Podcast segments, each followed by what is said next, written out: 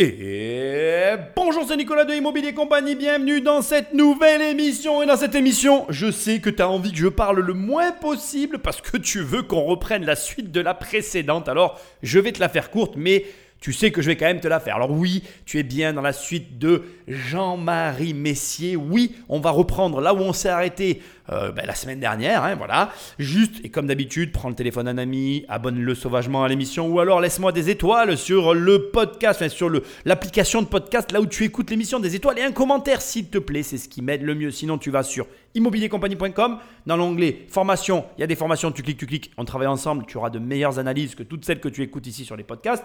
Ou alors, tu vas dans l'onglet livres, il y a des livres, tu cliques, tu cliques et tu les reçois dans ta boîte aux lettres. Allez, je te la fais extrêmement courte parce que je sais que là, pour le coup, c'est pas moi que tu veux écouter, mais la suite de l'émission. Patrick, fais leur plaisir, Magneto. Les Guignols de l'info, émission phare de la chaîne Canal+, sa chaîne, n'hésite pas à se moquer du boss, lequel s'en amuse et il s'en explique à Béatrice Schoenberg. La France. Vous vous souvenez?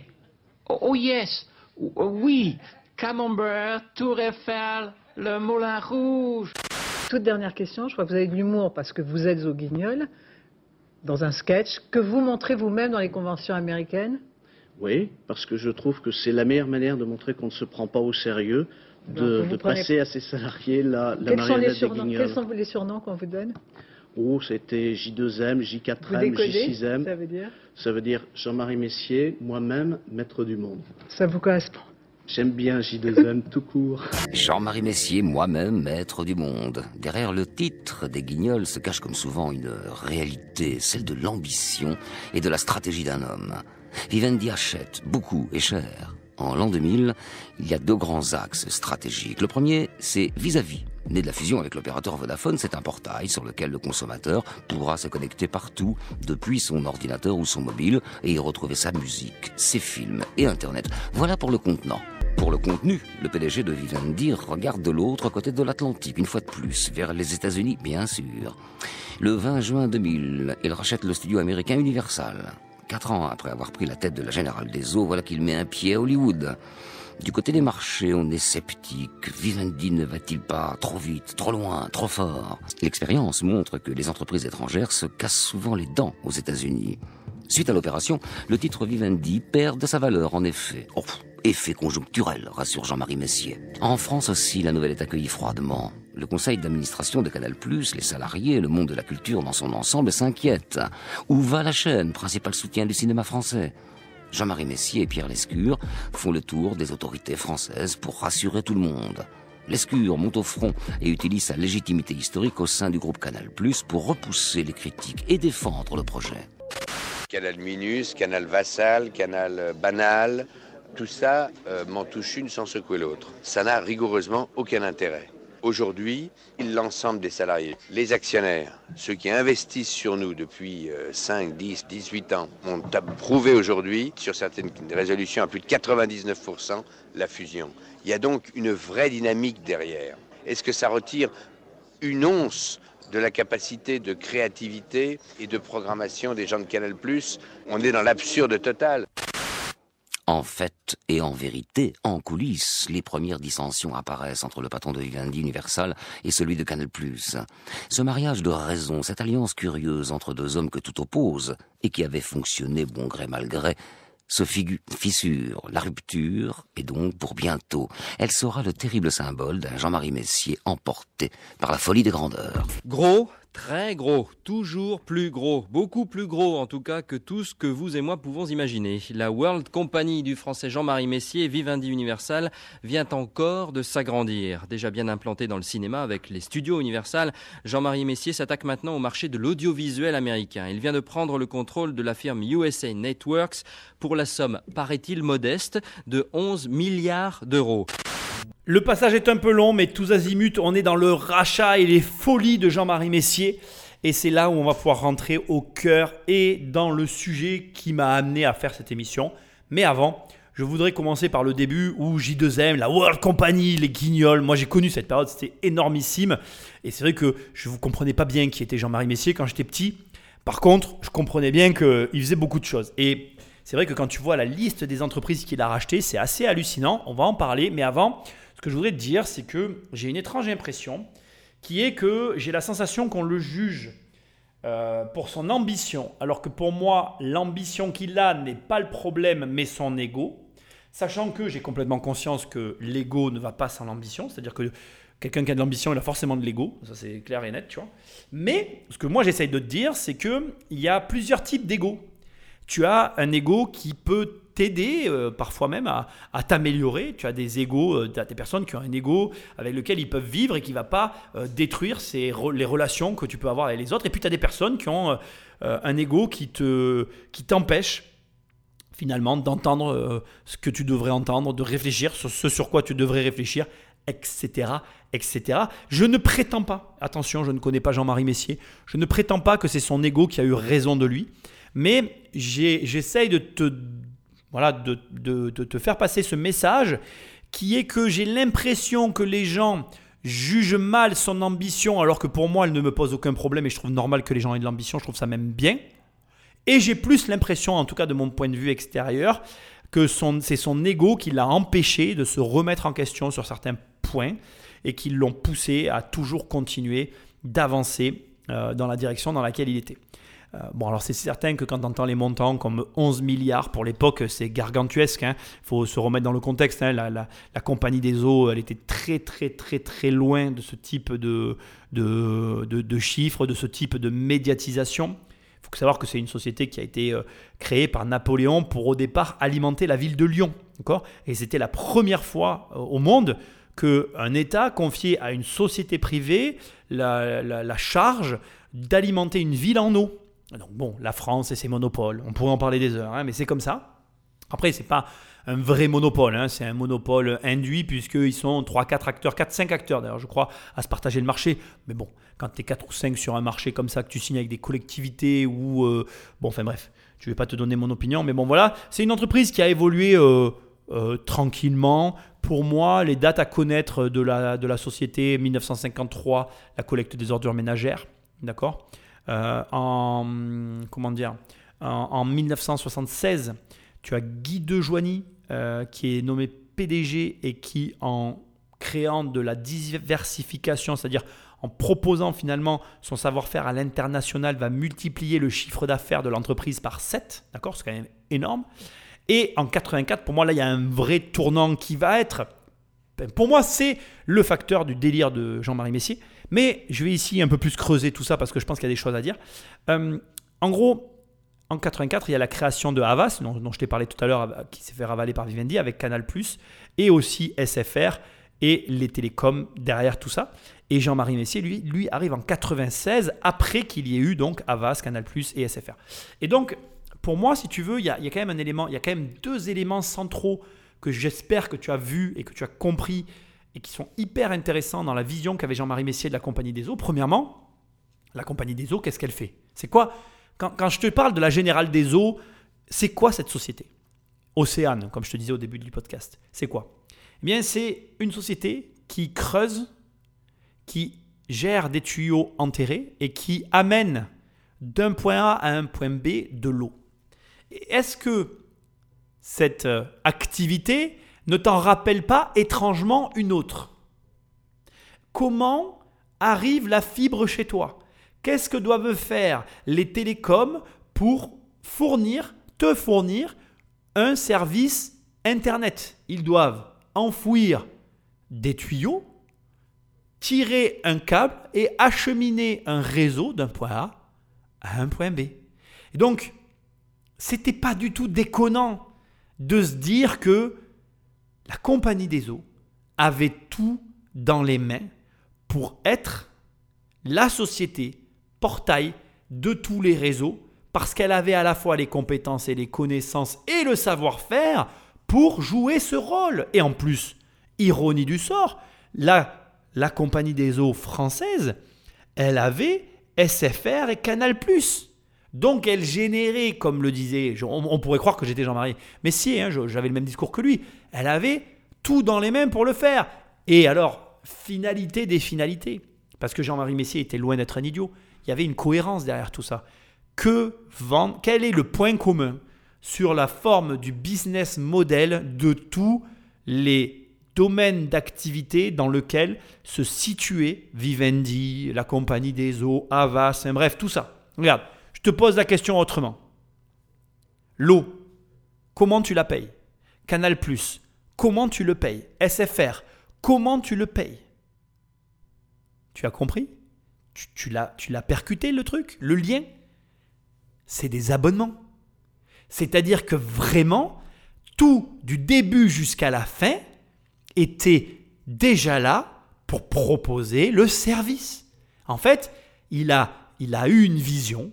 Alors comment il l'a eu à cette période Définitivement, je serais incapable de le savoir. Mais non seulement il avait une vision, mais il avait l'argent, mais il avait tout pour réaliser son rêve. Moi, je vais te dire ce que je pense. C'est exceptionnel. Le mec a racheté Universal. Il a racheté 6 grammes. Je suis certain que je vais te citer des sociétés que tu ne sais même pas qu'il a racheté. Il a racheté, euh, comment on appelle? Attends, je, World of Warcraft, j'ai oublié leur nom, Blizzard. Attends, on a été, la France était propriétaire de l'éditeur de jeux Blizzard. Abonnement. Ça s'est vendu, hein, je te rassure, euh, ils ont vendu SFR, ils ont tout vendu, Bolloré est rentré. Parce qu'après, bon, la, vérité, c'est qu'il a, il a créé un, gouffre financier qu'il fallait combler les dettes. Mais c'est une, c'est, une catastrophe. Il avait, il avait quand même réussi à racheter des trucs de ouf, quoi. Il avait vraiment monté une société de fous furieux.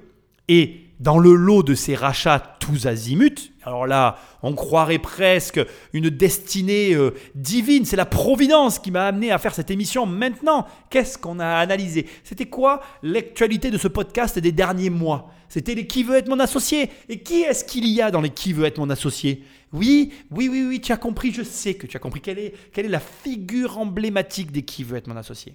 Je te le donne en mille. Marc Simoncini. Et oui, Marc Simoncini fait partie de cette histoire. Marc Simoncini avait créé dans les années 2000 un portail qui s'appelait e-France. Et e-France a été racheté par Jean-Marie Messier. Et il l'a racheté e-France pour la coquette somme de 45 millions d'euros. Mais comme Jean-Marie Messier, je te l'ai expliqué, il a un mode opératoire. Il a acheté 45 millions d'euros en cash, plus 700 000 titres cédés aux différents associés, dont Marc Simoncini, et 300 000 titres supplémentaires qui seront euh, euh, cédés un an après l'achat. Alors, d'abord, on va parler de la méthodologie d'acquisition qu'utilise Jean-Marie Messier, qui est très maligne. Qu'est-ce qu'il fait Jean-Marie Messier en faisant ça? Il optimise son argent. Je m'explique. Comme il est dans une phase de rachat de société, il utilise en fait ses parts d'entreprise pour éviter de donner de l'argent à ses cédants, donc euh, aux propriétaires des boîtes qui l'intéressent. Et en plus, lui, il conserve plus de capital pour pouvoir acheter une autre société ensuite. Tu comprends ce que je veux dire? C'est-à-dire qu'en gros, comme il n'utilise pas une partie de l'argent qu'il a, ben cet argent, il va pouvoir l'utiliser pour une autre, un autre achat. Donc en gros, imaginons qu'il ait acheté 100 sociétés. Si, si sur ces 100 sociétés, il aurait dû donner, je te dis juste une connerie, juste même que 1 million qu'il a donné en titre, eh bien en réalité, il, a épargné 1 million, donc 1 million fois 100, ça fait quand même 100 millions, et ça lui repermet comme ça de refaire des achats derrière. Il a démultiplié sa capacité financière en, en troquant finalement une valeur financière par une valeur de titre. Très malin. Garde-le dans un coin de ta tête, c'est d'une intelligence redoutable. Mais, il y a quand même un mais, parce qu'il y en a toujours un dans ces histoires, ça a un défaut pas négligeable quand même, ça renvoie une très mauvaise image. Premièrement, ça ne véhicule pas forcément le fait que la personne est réellement concernée par son entreprise, parce que ça, veut, ça fait un peu style, bon ben, j'en ai rien à foutre de mes parts, j'en donne un peu à tout le monde. Ce qui pour moi est quand même euh, douteux, voilà, je te le dis comme je le ressens, mais c'est quand même ce que je pense. Parce que quand tu vois, regarde, on vient d'analyser les qui veut être mon associé, quand tu vois comment les mecs sont accrochés à leur part de société, alors qu'elles valent rien, hein. quand tu vois les qui veut être mon associé, ah non, euh, tu te rends compte, tu prends trop de parts, tu me donnes un million, non, attends, mais euh, pas, je veux garder le contrôle de mon entreprise. Lui, euh, il n'avait pas ce problème. Hein. Là, à, Marc Simoncini et ses, associés, il leur a cédé un million de titres, hein, sans aucun problème. Et il leur a lâché 45 millions en plus, bref. Mais ce que j'essaie de te montrer, c'est que voilà, ça véhicule quand même euh, l'image de quelqu'un qui a une très faible euh, opinion, je dirais, de son entreprise pour céder des parts un peu comme ça à tout va. Et c'est quand même euh, aussi, je dirais, tout autant questionnable, bien ses associés, quoi. Je veux dire, ses actionnaires, ses associés, les personnes avec qui il travaille. Tu distilles comme ça à tout va. Alors d'abord, voilà, cette, cette frénésie d'achat qui a un coût. Hein, qui, à un moment donné euh, est supporté. En fait, le coût sera de toute façon supporté d'une manière ou d'une autre par les actionnaires. Comment et pourquoi? Alors comment? Bien, soit par la baisse de la valeur de l'action, soit par le besoin que les actionnaires rajoutent au pot, ou voire s'assoient complètement sur les dividendes. Enfin bref, il y aura des conséquences pour les actionnaires. Mais en plus, euh, quand comme ça, tu, tu alors le terme précis, c'est dévaloriser, mais tu dilues, parce que tu dilues la valeur de ta société en donnant des parts à gauche et à droite. Bon, euh, comment te dire il a, Je me demande comment ça s'est concrètement passé pour lui en fait. Là, il arrive à Marc Simoncini, il lui cède en tout un million qui est redistribué entre les associés de Marc Simoncini. Parce que, alors bon, revenons maintenant à l'histoire de Marc Simoncini. Donc, il achète e-France qui est un portail qui ne gagne pas encore d'argent. Au moment où il vient pour acheter e-France, ils sont en train de lancer. Donc c'est une plateforme qui annonce plus ou moins un volume de, visiteurs sur son site, donc 2,2 millions de visiteurs uniques par mois et 320 000 membres. Mais pour l'instant, ils en étaient que, au moment où ils l'achètent, ils en étaient que à la préparation d'un deuxième tour de table et euh, ils ont eu deux offres d'achat à ce moment-là. C'est comme ça qu'ils ont vendu à Vivendi euh, et c'est comme ça que ça s'est passé. Et Marc Simoncini, lui, il est parti avec de l'argent alors qu'ils étaient en train de préparer la bascule pour rendre le site rentable. Sauf que là, on apprend du coup qu'il achète e-France. Enfin, moi, je te, je te l'apprends, je ne sais pas si tu savais, il a acheté e-France qui était une société qui perdait de l'argent. Alors certes, il a acheté Blizzard, il a acheté des entreprises qui gagnaient de l'argent, mais il a acheté plus de sociétés qui perdaient de l'argent que de sociétés qui gagnaient de l'argent. Alors ce qui m'embête le plus, c'est qu'il a réussi à acheter Universal, c'est qu'il a réussi à racheter des sociétés complètement folles qui ont appartenu du coup à la France, à la World Company. C'est clair que c'était complètement... Quand tu repenses à l'aventure, c'est complètement fou. Mais ce qui est encore plus fou, c'est qu'il était en capacité d'acheter une société comme e-France qui ne gagnait pas d'argent. Et d'ailleurs, Marc Simoncini, dans son livre, l'explique très bien, c'est assez hallucinant. Il avait un problème avec l'argent qu'il avait gagné sur cette vente. C'est-à-dire que pour lui, c'était vraiment de l'argent qu'il avait gagné sans raison cohérente, parce qu'il n'y avait pas de cohérence avec la valeur de ce qu'il avait. Et il a pris cet argent, il l'a complètement claqué. Alors qu'il a claqué l'argent jusqu'au dernier centime, il pensait qu'il lui restait la valeur des titres qu'il avait récupérés dans la transaction, et il s'était dit qu'il allait les vendre pour se refaire. Sauf que les titres ne valaient plus rien au moment où euh, la fin de l'aventure de Marc Simoncini s'arrête parce que Marc Simoncini a fait une première fois fortune, il a tout claqué, il a fait faillite, et puis après il a créé Mythique une deuxième fois, et c'est là où il a encaissé énormément d'argent et qu'il est passé, on va dire, euh, dans le next step.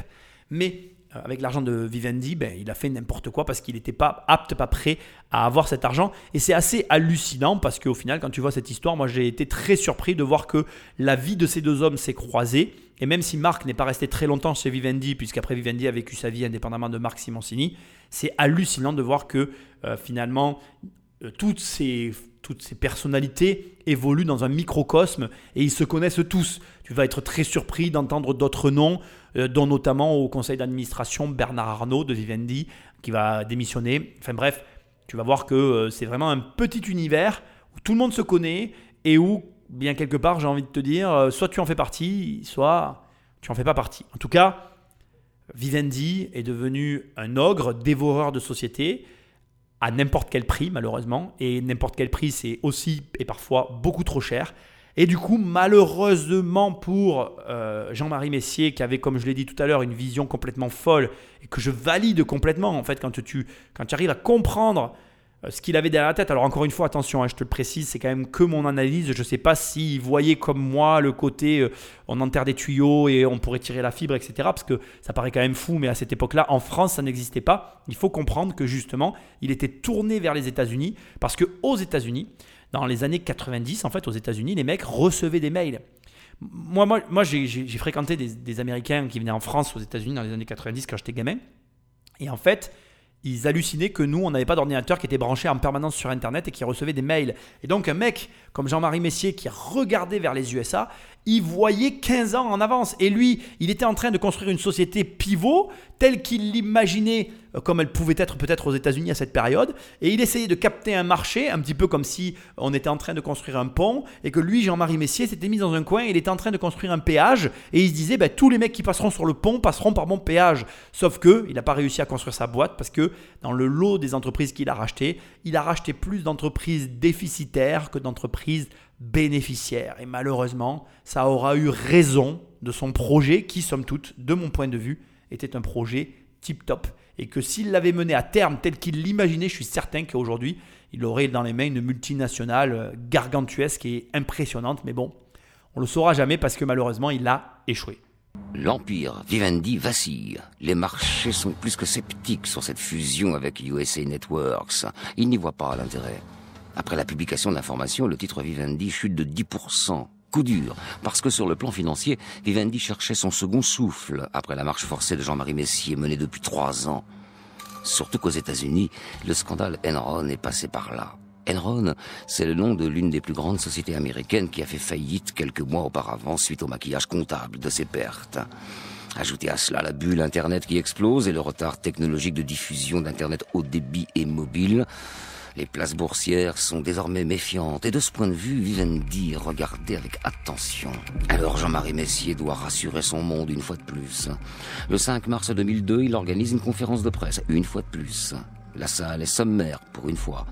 Il s'assoit sur un petit bureau face à l'assemblée de journalistes, on dirait une salle de classe. Ça tombe bien, le PDG doit rendre une bonne copie. Mais sur le papier, les chiffres font froid dans le dos. 13 milliards d'euros de pertes nettes pour l'activité média, record historique pour la France. Jamais une entreprise n'avait perdu autant. Puis les dettes, 19 milliards pour Vivendi Universal, 14 milliards pour Vivendi Environnement. Malgré ces déficits abyssaux, Jean-Marie Messier garde le cap, heureusement. L'épreuve est orale et sur ce terrain, notre homme est plutôt doué. Ces pertes sont un jeu d'écriture. Le groupe va bien et mieux que bien. Ses résultats opérationnels sont en progrès. C'est la raison pour laquelle, par exemple, nous allons proposer à nos actionnaires un dividende de 1 euro par, euh, par titre, ce qui est la traduction du fait que nous n'avons pas de problème de cash. Le groupe va mieux que bien. Le groupe va mieux que bien. La phrase fera date. Une de plus. Messier peut souffler, mais pour combien de temps? Ça s'appelle un compte à rebours. Et il a commencé au rythme de la bourse. Le compte de l'action Vivendi était à 150 euros en mars 2000. Un an après, il s'est écroulé à 38 euros. Je vais commencer par te faire un truc euh, que je veux que tu l'aies en tête parce que c'est important. Euh, là, on, a, on, a, on est face à Jean-Marie Messier qui a racheté e-France à, Marc Simoncini. Et en fait, il l'a racheté à Marc Simoncini et il a racheté 45 millions d'euros à Marc Simoncini e-France. Mais peut-être que le prix entendu avec Marc Simoncini était en réalité 100 euh, millions, tu vois. Donc, il lui a donné des actions. La valeur des actions qu'il lui a données, il y en avait pour 150 millions d'euros. Et un an après, les actions passent à 38 millions d'euros. Donc tu vois bien que d'abord, ben, il y a des personnes qui ont perdu de l'argent et beaucoup de personnes qui ont perdu de l'argent dans ces opérations puisque on a quelqu'un qui avait promis un prix de rachat qui n'a pas pu être tenu par le fait que les achats en question ont été réalisés avec de la monnaie de singe, ce que je disais tout à l'heure, puisque c'est de la monnaie dont la valeur fluctue. Mais bon, comment le reprocher à Jean-Marie Messier quand même aujourd'hui ton propre État te fait la même chose Parce que je te rappelle qu'aujourd'hui, ce que tu es en train de vivre avec de l'inflation, c'est exactement la même chose que ce qu'a fait Jean-Marie Messier avec ses titres d'action. Hein. Je vous dis ça, euh, je dis rien. Et de surcroît, quand Jean-Marie Messier déclare que le groupe va mieux que bien, peut-être, mais l'argent, lui, vient de quelque part. Il a été perdu pour certains et gagné pour d'autres. Autre élément hyper important et j'aimerais qu'on prenne le temps d'en parler, sujet qu'on n'aborde pas assez souvent dans ces émissions. D'un côté, on a le groupe qui fait une perte d'exploitation donc de 13 milliards. Donc ça, c'est quoi? En gros, tu as une société et elle fait un chiffre d'affaires. Et là, par rapport à un chiffre attendu, elle génère de la perte. Combien de temps une entreprise peut perdre de l'argent en France? En fonction du montage financier, ça peut durer 10 ans. Tu peux avoir des boîtes qui, pendant 10 ans, perdent de l'argent et continuent de vivre en France. Tu vas me dire, mais comment c'est possible, Nicolas? Mais en fait, parce que il te parle de jeux d'écriture comptable. Mais de quoi il parle au juste? Prenons Disneyland Paris. Disneyland Paris, comptablement en France, perd de l'argent chaque année. Mais le complexe de Disneyland doit une redevance à la maison mère qui, elle, génère des bénéfices pour la maison mère. Donc, sur la comptabilité de Disneyland, si par le plus grand des hasards, Disneyland Paris refusait de payer la redevance sur un an. Peut-être que l'entreprise ne serait pas à perte. Mais si la redevance est due et qu'elle est obligatoirement versée, la société se retrouve à perte. Et là, tu comprends que en réalité, la façon dont est montée une entreprise implique le bilan comptable qu'elle produit.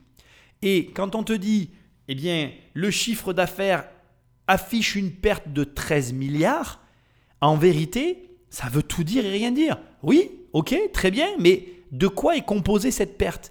Comment le groupe a-t-il pu en arriver là? Qu'est-ce qu'il paye? Pourquoi il perd de l'argent? Alors, il y a des groupes qui perdent de l'argent parce qu'il y a une trop grosse masse salariale. Et au bout de 2-3 ans, le groupe va faire faillite. Ok, ça, ça s'explique. Mais tu as des groupes qui perdent de l'argent parce qu'ils payent des redevances à des holdings et que, bah, quelque part, oui, ça s'apparente à de l'évasion fiscale. On pourrait pas le voir cet angle-là. Mais d'un autre côté, comme on est dans un système de franchise, bien, la redevance, elle est due. Est-ce que la société perd réellement de l'argent?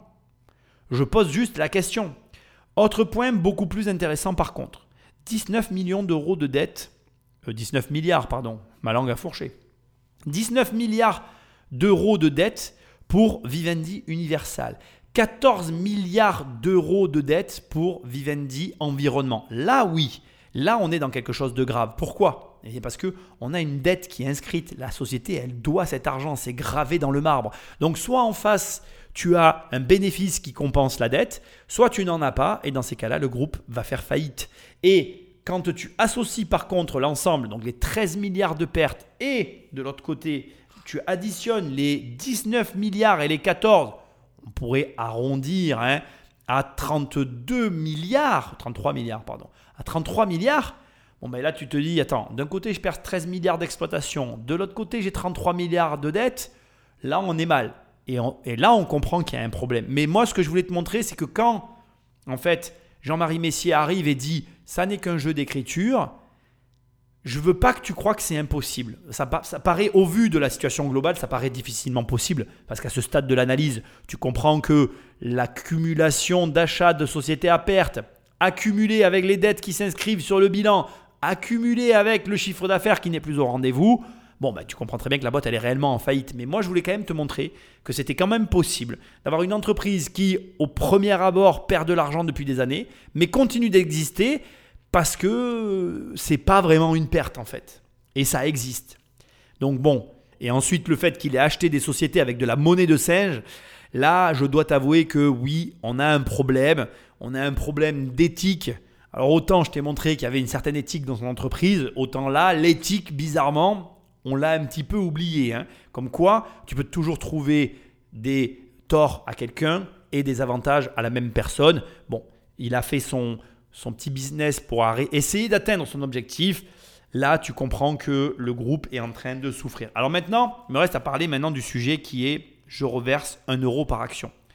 Mais comme tu le comprends, et de la même manière que ça a été dit par la voix off, il est dans un jeu oral et dans une espèce de, je dirais, parade pour essayer de séduire ses actionnaires, les personnes qu'il a besoin de séduire pour continuer sa marche vers son objectif. On est toujours dans cette démarche. Verser un euro par action alors que tu es en train de perdre de l'argent, c'est un message qu'il envoie pour dire je ne perds pas d'argent, ne vous inquiétez pas, tout est sous contrôle. Bon mouvement, mais le mouvement qui va continuer de creuser sa tombe. Après, malheureusement. Il essaye de s'en sortir, j'ai envie de dire, c'est de bonne guerre. Il s'est mis dans la panacée, il essaye de trouver des solutions. Sauf qu'à mon sens, les achats ont été faits, donc le mal est déjà fait. Donc en vérité, euh, on assiste juste à un mort qui essaye, enfin on, assiste juste à un, comment on un, malade du cœur euh, qui, est en train d'essayer de te convaincre qu'il euh, a des palpitations mais que ce n'est pas un arrêt cardiaque. Bon voilà, il y a quelqu'un qui a des problèmes cardiaques et qui a des palpitations, euh, il y a de grandes chances que ce soit fatal pour lui. Et malheureusement, va arriver ce qui devrait arriver à Jean-Marie Messier. La société, la World Company, va péricliter. Jean-Marie Messier le sait, il doit réduire la voilure et alléger la dette sous peine de couler. Alors il lui faut un levier. Eh bien, ce sera Canal+. La proie est facile. La chaîne a cette image de faste, de paillettes, ce côté bobo, libre et insouciant. On le voit à l'écran, ça doit être vrai dans la gestion, en réalité. Canal Plus France est bénéficiaire, non. Ce qui plombe le groupe, ce sont ses filiales, notamment les succursales italiennes et polonaises largement déficitaires, elles. Le PDG de Vivendi fixe un ultimatum à Pierre Lescure et à son directeur financier, Denis Oliven. Le retour à l'équilibre d'ici deux ans. Les deux hommes sont piégés, ils savent que c'est impossible. D'ailleurs, ils ont déjà assumé le premier plan social de l'histoire de la chaîne, ils ont rempli leurs objectifs. Ils décident alors d'envoyer un mail à l'ensemble des collaborateurs de Canal+, dans lequel ils expliquent la situation. Évidemment, Jean-Marie Messier n'apprécie guère et le leur signifie. Denis Oliven démissionne dans la foulée. Le 16 avril 2002, c'est Pierre Lescure qui est remercié. À l'annonce de la nouvelle, immédiatement, les salariés du groupe organisent une assemblée générale en direct sur le plateau principal de la chaîne. S'expriment alors collaborateurs et stars de Canal. Alain Chabat, Ariel Wiesman, Bruno Gassio se succèdent au micro pour soutenir leur patron. Ému, Pierre Lescure raconte ce qui s'est passé. J'ai rencontré Jean-Marie Messier en début d'après-midi. Il m'a proposé la présidence du conseil de surveillance du groupe Canal en me disant que le patron opérationnel, c'est-à-dire celui qui occuperait mon poste à partir de là, ce serait Xavier Couture. Je lui dit que je refusais cette proposition pour plusieurs raisons. D'abord parce que c'était une proposition de placard et que deuxièmement, je la trouvais totalement incohérente. Il m'a dit tu en tires les conséquences. Non, c'est toi. Dix minutes plus tard, il recevait la presse avec Xavier Couture à ses côtés. C'est vous dire qu'il avait bien négocié derrière mon dos. Ça m'amène mon premier commentaire. Je pense que je serai triste dans, dans quelques heures ou quelques jours, parce qu'on ne passe pas impunément 17 ans dans une maison qu'on a contribué à créer, mais je suis effaré, effaré par le mépris de Jean-Marie Messier pour l'esprit et la règle des engagements. Le PDG de Vivendi n'avait sans doute pas imaginé la caisse de résonance que pouvait être cette chaîne, la sienne pourtant. Deux jours plus tard, Pierre Lescure et Jean-Marie Messier sont convoqués au CSA. Si le premier arrive tranquillement le matin, la voiture du second se retrouve bloquée par une centaine de manifestants et il ne peut atteindre l'immeuble de la tour Mirabeau. Alors ce passage, je l'ai laissé, bien que j'ai longuement hésité à l'enlever, pour te montrer finalement l'envers du décor, ou plutôt, c'est pas l'envers du décor, pardon, c'est la, la- l'épée à double tranchant que peut représenter la médiatisation. Pierre- Lescure était vraiment aimé euh, dans le groupe Canal. Canal Plus, c'était une chaîne qui s'est construite un petit peu autour de ce personnage. Et c'est vrai que on parle vraiment des belles années hein, de Canal Plus là, pour le coup. Et même si Jean-Marie Messier, à un moment donné, est rentré dans cette société et là, se l'est accaparé. En vérité, elle a toujours été dirigée par Pierre Lescure. Et la difficulté ici, c'est que quand on veut mettre quelqu'un au placard, quelqu'un qui est apprécié de ses employés, eh bien, tu te rends compte qu'il y a quand même une justice sociale qui se met en place. Et c'est là aussi où je veux en venir. C'est que quand tu diriges ta boîte, tu dois aussi penser à ça. Tu dois aussi penser au fait que si tes employés se sentent bien, ben, ça se passera bien. Et que si tu crées une ambiance particulière avec un mode de fonctionnement qui fait que tout le monde s'y retrouve, bien que même si tu te fais racheter par un grand groupe, l'aventure continue en fait. Et, et- et ça montre. Alors là, on est dans carrément, un- un- j'ai envie de dire, un sous-jacent de cette histoire qui est quasiment improbable. Ça te montre que, au milieu de ce marasme que Jean-Marie Messier a créé partout, parce que tu vas voir que c'est vraiment, euh, on est vraiment dans l'achat compulsif sans intérêt. J'appelle ça comme ça, c'est-à-dire qu'on a quelqu'un qui achète des boîtes et qui s'en occupe pas. Il n'y accorde aucun intérêt. Et à tel point que finalement, il est aimé de personne.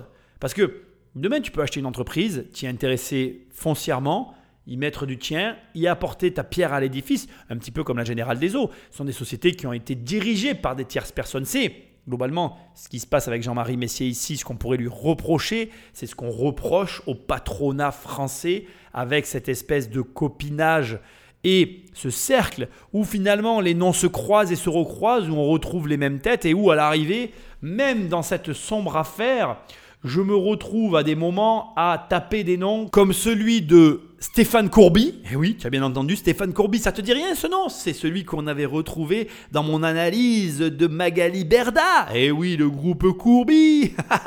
c'est incroyable. En fait, c'est vrai que plus j'analyse le patronat français, plus je me rends compte qu'on est dans un microcosme. Et au milieu de ce microcosme, voir des ovnis comme Pinot, comme Pierre Lescure, comme ces patrons qui finalement atterrissent là au milieu, un petit peu par hasard, parce qu'ils ont eu une réussite et qui finissent par se faire manger. Attention, Et encore que Pinot, c'est pas le cas. Grand re- force à lui et reconnaissance. Même Bernard Arnault, relativement indépendant, mais devenu si gros que inattaquable, too big to fail. L'intérêt ici, c'est de voir qu'on est dans des microcosmes de gens qui se connaissent. L'affaire Jean-Marie Messier, tu verras, finit avec Bolloré.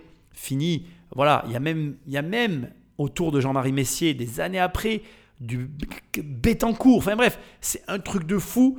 Mais c'est pour te dire qu'on est dans un microcosme de gens qui se connaissent et qui créent une forme de consanguinité qui nous amène, nous, nous, peuple, pauvre peuple, à de grandes suspicions. Mais bon, bref, je m'égare, comme d'habitude.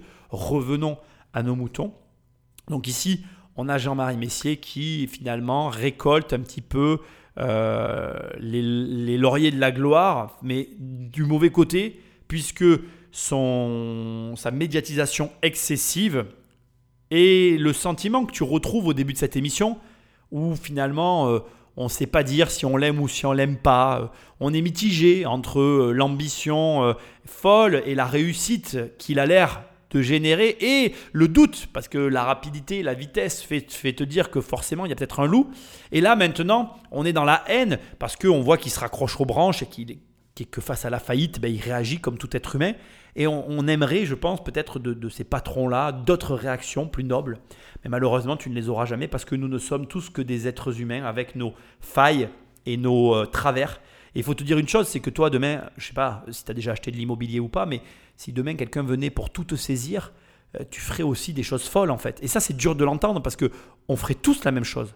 Toi, moi, lui, on a tous les mêmes réactions face à un danger qui nous menace. Et là, on est de- devant quelqu'un, on, on est en train d'assister, tu es en train d'assister à un cyclone qui est en train de s'abattre sur une personne qui récolte d'un coup l'accumulation de tous ses choix. Et ça, dans les affaires et dans l'argent, c'est quelque chose que je veux que tu notes dans un coin de ta tête. Je t'assure que l'argent, ce n'est que l'accumulation de choix et que l'accumulation de bons choix financiers amène la fortune, l'accumulation de mauvais choix financiers entraîne la ruine. Et ne te leurre pas. Dans les deux cas de figure, tu vas avoir ton lot de problèmes qui vont venir avec. Et ça, alors vraiment, il y a plein de gens, ah ouais, mais les gens qui sont riches, gna gna non, non, mais il y a des gens qui ne le supportent pas. Il y a des suicides chez les riches. Ne crois pas que la fortune amène le bonheur et la joie, et ne crois pas que la ruine amène la tristesse et euh, l'extrême pauvreté. Dans les deux cas, tu serais surpris, parce que dans les deux cas, il y a toutes les, voilà, il y a toutes les situations. Nous, on a fait faillite, et ma faillite m'a amené plein de bonnes choses. Autant de bonnes choses que mes années euh, avec mes parents où ils avaient beaucoup d'argent. Bien évidemment que j'étais mieux quand ils avaient de l'argent que quand j'en avais pas. Mais aujourd'hui, avec le recul, je, je remercie tout le temps et dès que je peux ces années de faillite parce qu'elles m'ont posé les pieds sur terre. Et en vérité, les, expériences que tu vis, elles n'ont comme seul et unique objectif de t'apprendre et de t'amener à en tirer des conclusions. Donc, ça veut dire quoi? Ça veut dire que si tu vis une expérience et que tu n'en tires aucune conclusion, ben dans ces cas-là, ben tu es un sombre crétin. Si tu vis une expérience bonne ou mauvaise, mais que tu en tires des conclusions, tu es un mec intelligent. Ça se résume à ça. Et en tirer des conclusions, ça veut dire encore une fois remise en question, changement, adaptation, nouvelle, nouveau process dans sa vie et on recommence, tu vois, avec les nouveaux process pour obtenir un résultat différent. Si tu passes ta vie à refaire inlassablement les mêmes erreurs, non seulement ça s'appelle la folie, mais en plus, ça veut dire que tu n'as rien compris. Et moi, je t'incite vraiment à te retourner sur ta vie, à regarder avec le plus de froideur possible les bonnes comme les mauvaises choses que tu as réalisées, que tu as faites, et à en tirer des conclusions, et surtout de ces conclusions, à en tirer des actions que tu vas mener pour obtenir le résultat que tu convoites. Là, ici, bon, tu l'as compris, on va maintenant assister à la chute violente de Jean-Marie Messier. Mais pourquoi la chute, elle est violente? Ben Parce que l'ascension a été fulgurante.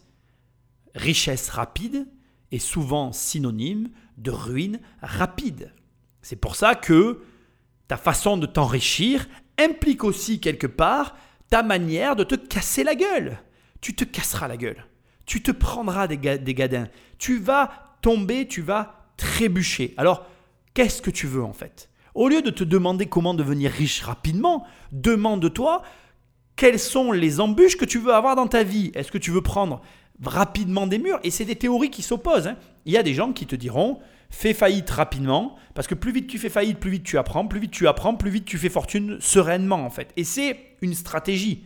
Je vais m'enrichir vite, comme ça j'ai rapidement de l'argent, et plus vite j'ai de l'argent, ben, plus vite j'apprends, plus vite j'apprends, plus vite finalement je me refais en fait. Et c'est une bonne stratégie, parce que tu vois, les fortunes lentes, si elles, se, elles vacillent, elles ne se referont peut-être jamais.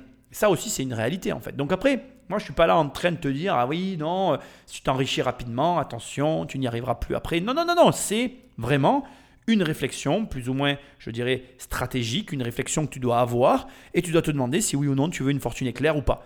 Sachant que la fortune éclair est très souvent assortie d'une ruine éclair qui va avec. Mais si tu fais fortune trois fois dans ta vie, et que tu as fait faillite trois fois, mais que tu t'es relevé trois fois et que c'est allé relativement vite, ma foi, regarde Trump, il s'est remis à chaque fois, et il va bien, hein, il n'a pas de problème lui. hein. Donc c'est ça en fait qu'il faut comprendre. C'est qu'en fait l'argent, il n'y a pas de règle déjà, ça c'est une réalité, tu peux faire fortune éclair et ne jamais faire faillite aussi, mais surtout, il y a quand même des corrélations qui se créent et l'ensemble des choix que tu vas prendre vont impliquer à un moment donné comme à un autre d'ailleurs des conséquences dans ta vie et au bout du compte, ces conséquences, l'important, c'est pas tant qu'elles t'amènent d'un côté ou de l'autre de la fortune ou de la, pauvreté, c'est qu'elles te permettent d'en tirer enseignement et que tu te réadaptes pour avancer. Là, ici, bon ben, son mouvement qui consiste à s'en prendre à canal pour essayer de re- de remonter la pente, et puis, encore une fois, d'utiliser le média pour se redorer le blason et régénérer du cash, ça aura été la stratégie de trop, ça aura été la mauvaise stratégie qui l'entraînera au fond du trou, parce que comme tu vas le voir maintenant, ça commence avec Canal à sentir le roussi, ça va finir sur les marchés financiers, non seulement de l'achever, mais en plus de le conduire au tribunal. La colère s'amplifie. Le 24 avril, nouvelle assemblée générale des actionnaires de Vivendi au Zénith de Paris. Les invités gagnent la salle sous une haie d'honneur de manifestants venus demander la démission de Jean-Marie Messier. Accueilli sous les huées, ce dernier commence par un mea culpa. Merci, mesdames et messieurs, de votre présence à cette assemblée. J'ai personnellement, je dirais involontairement et maladroitement, contribué à une certaine incompréhension par un excès ou une précipitation de communication. Je l'ai compris, je le corrige. Je m'engage à conduire notre équipe avec détermination. Et après tout, que dans l'entreprise, les bons, ceux qui se défoncent, soient récompensés et que d'autres la quittent, c'est la vie normale de l'entreprise. Oui, bon, l'effet est mitigé. Les petits actionnaires prennent alors la parole. Vous avez payé avec notre argent cette société un milliard de francs alors que ça ne vaut plus rien aujourd'hui. Vous êtes engagé à ce que ça monte, on vous a cru depuis trois ans, on s'est foutu dedans. Les seuls qui payeront les pots cassés à la fin, ça sera pas vous, ça sera tous les actionnaires et tous les salariés que vous aurez mis sur la paille. Au cours d'aujourd'hui, vous faites une décote de 35%, Monsieur le Président. Il n'y a pas de quoi être fier d'une performance comme celle-ci, Monsieur le Président. Gouverner, c'est prévoir. Vous n'avez rien vu. Rien.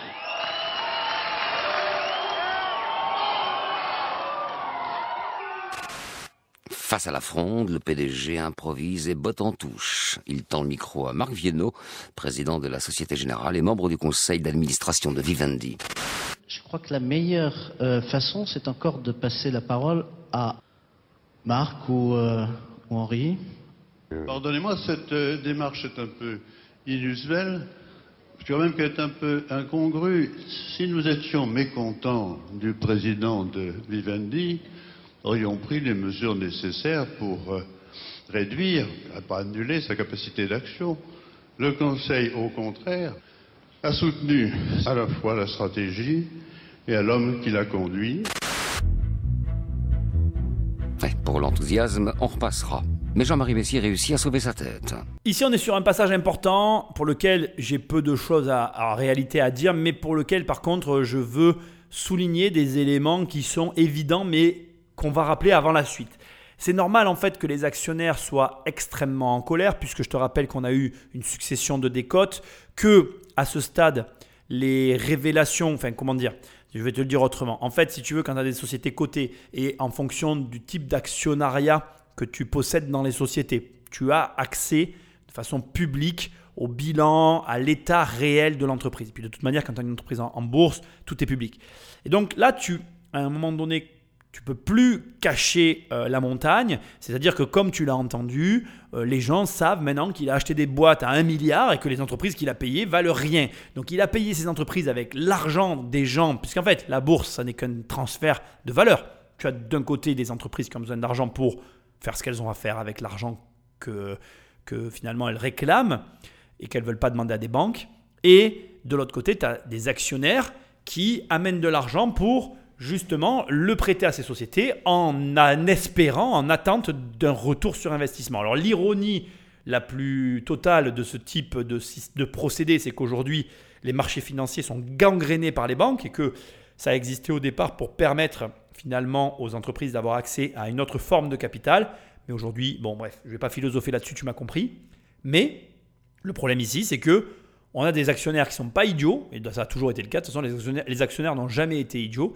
Et ces mêmes actionnaires aujourd'hui voient très bien ce que ont fait Jean-Marie Messier avec l'argent et s'en prennent à lui ouvertement en pleine assemblée générale. Ce qui est intéressant ici, et c'est aussi une des raisons pour lesquelles je prends le temps de, parler, c'est que tu pourrais me dire, mais attends, il y a quand même un mec là dans la salle, enfin qui est à côté de Jean-Marie de ses collaborateurs, qui prend le micro et qui fait une remarque néanmoins pertinente qu'on peut analyser sous deux angles. Le premier angle qui consiste à dire, attendez, euh, nous aujourd'hui, euh, on, a laissé plein pouvoir à Jean-Marie Messier. S'il faisait n'importe quoi, eux, on, aurait repris ce pouvoir. Et on n'est pas bête, tu vois. Et deuxièmement, et ça aussi tu peux quand même me l'opposer, c'est une question qui reste en suspens pour moi par rapport euh, à l'époque, parce qu'on n'est pas non plus dans les années 1980, tu vois, on est dans les années 2000. Bien, cette remarque qui est faite par le partenaire avec lequel travaille Jean-Marie Messier, elle sous-entend encore un deuxième élément qui est plus intrigant pour moi, c'est que à ce niveau-là, tu as des régulateurs, des contrôles, etc. Moi, la question que je me pose et pour laquelle je n'ai pas de réponse à t'apporter, j'en suis désolé, j'ai fait des recherches, mais je ne suis pas le seul à me poser cette question, c'est comment Jean-Marie Messier a fait pour passer au travers des mailles du filet des différents contrôles qui jalonnent l'univers de la finance boursière parce que quand tu as une entreprise comme ça, et moi je vais à mon humble niveau, moi j'ai une entreprise, euh, j'ai l'agence immobilière que nous avons avec mon associé et ma mère, avec Jérôme, ma mère et moi. Euh, c'est une société qui est, qui est contrôlée, elle n'est pas régulée, elle est contrôlée, mais là on est dans une entreprise régulée, donc il y a de la régulation, enfin bref, il y a du contrôle, d'accord? Je vais y arriver à te le dire. Et quand je vois comment je suis contrôlé, euh, je me dis, alors oui, je, bien évidemment, quand tu es en interne, tu vois à peu près ce sur quoi tu peux jouer. Je ne vais pas faire genre, il y, a des, il y a des points sur lesquels tu peux jouer de certains éléments, mais enfin, je vais quand même te dire ce que je pense. Euh, bon, on regarde quand même ce que je fais de l'argent des gens, quoi, tu vois, parce que j'ai moi aussi de l'argent des gens dans ma société. Et je peux pas, enfin, je vois pas comment il a réussi à euh, passer au travers des mailles du filet. Ça reste mystérieux. Alors, soit, il y a des, je vais ici poser des hypothèses. Restera des hypothèses personnelles pour lesquelles je n'aurai pas de réponse. Et même, je pense que si on lui posait la question ouvertement, il ne répondrait pas. Peut-être pas d'ailleurs, ce serait intéressant. Soit, premièrement, il y a euh, effectivement du maquillage comptable qui a été fait sans aucune illégalité. Donc je le pense. Hein, je, reprends mon exemple tout à l'heure de paiement. Euh, C'est-à-dire que il y a de l'interfacturation. On est dans des groupes, hein, donc il faut comprendre que dans un groupe, il y a de l'interfacturation qui est faite et que dans la mesure où tu réponds aux questions, eh bien, la question ne va pas au-delà euh, d'une simple question orale. En te parlant de ça, je pense au contrôle qu'on a eu et à une question qui m'a été posée pour laquelle j'ai répondu et où effectivement c'est vrai que quand tu y réfléchis, moi-même après coup, je me dis euh, peut-être que effectivement ça méritait que la personne creuse un peu plus. Bon, elle n'aurait rien trouvé, mais euh, voilà, pour t'expliquer, je vais quand même te mettre des mots sur tout ça. Donc on a eu, un contrôle de, caisse de garantie, qui est un contrôle classique. Hein pour lequel on épluche tous nos comptes. Et on m'a demandé pourquoi dans mes clients j'avais une assurance. Il se trouve que parmi mes locataires, alors il se trouve que c'est l'ironie de la situation, hein, on a un assureur qui est locataire chez nous, un grand groupe, et en plus euh, il se trouve que euh, effectivement son nom figurait sur les documents et que en l'occurrence elle voulait comprendre les liens que j'entretenais avec cette assurance parce que il pourrait y avoir du défaut de conseil, tu vois. Et j'ai répondu juste aux questions et la personne n'a pas creusé. Mais ce que j'essaye de te montrer là, c'est que voilà, en fonction de comment c'est fait, Je, te le dis ouvertement, comme je le pense, je pense qu'effectivement, tu peux avoir des éléments qui peuvent apparaître comme étant douteux, mais tu poses des questions, les réponses qui te sont données sont cohérentes, le régulateur ne creuse pas, et ça reste comme ça en surface. Bon, je l'imagine comme ça, je ne sais pas si c'est vrai, en fait, je l'imagine, voilà, c'est une hypothèse par rapport à mon propre vécu. Maintenant, je, m'interroge quand même, je me dis, bah, attends, il y a quand même eu des régulateurs, il y a quand même un contrôle qui est fait sur ces entreprises. J'espère, j'ose imaginer que on s'en tient pas qu'à des questions. Moi, quand ils viennent, ils prennent mes bilans, ils prennent mes comptes en banque, ils regardent tout. Donc, il y a un moment donné, bon, après, voilà, le problème, si tu veux, c'est qu'on est sur des entreprises internationales. Quand je vois déjà au niveau national comment aujourd'hui les flux financiers sont difficiles à suivre, voilà. Mais pour moi, tout ça, il y a quand même un questionnement qui, se pose. Donc, voilà, première solution envisageable, je vais me recentrer. Il y a eu une forme de maquillage légal. C'était fait de, en toute légalité, en gros. Mais tout ne transparaissait pas de façon limpide et le régulateur ne l'a pas vu. Ça, c'est la première possibilité. Deuxième possibilité, plus excessive, plus cohérente, il y a eu fraude. Dans ces cas-là, bon, ben, on va pas en parler. On est bien d'accord que là, je ne parle pas des abus de biens sociaux pour lesquels il a été accusé, etc. Là, je te parle du fait qu'il a pu acheter toutes ces sociétés sans que personne ne voit le gouffre qu'il était en train de créer et qu'il a pu acheter, acheter, acheter sans que personne ne s'en rende compte. Deuxième possibilité, il a carrément fait des faux et usage de faux, et dans ces cas-là, ça s'explique un peu plus facilement. Troisième possibilité, qui me paraît néanmoins euh, audacieuse, mais quand même possible, il a tout fait en un an. C'est-à-dire que tout s'est passé en une année. Alors ça, ça peut paraître complètement fou ce que je vais te dire, mais c'est pour moi la situation et l'explication la plus plausible à tous les niveaux. C'est-à-dire qu'il n'a rien fait d'illégal, il a tout fait en un an, ça veut dire que le mec, il a bossé comme un grand malade, et que comme il a tout fait dans l'année, en fait, tout s'est révélé que l'année d'après, voire même avec un petit peu de, de, comment je dirais, je pense même avec un petit peu de, de décalage, parce que quand tu passes une année comme celle-là et que tu as des bilans à fournir à l'international, je suis même certain que tu peux aller voir ton expert comptable et lui dire écoute, j'aurai un peu de retard, je te poserai le dossier que dans trois mois, tu me décales mon bilan sur un an et demi, c'est autorisé, tu vois. Du coup, le gars, il gagne six mois, il peut encore racheter des entreprises, tu vois. J'imagine un truc comme ça. Là, encore une fois, c'est que des spéculations de ma part, hein, c'est que des hypothèses.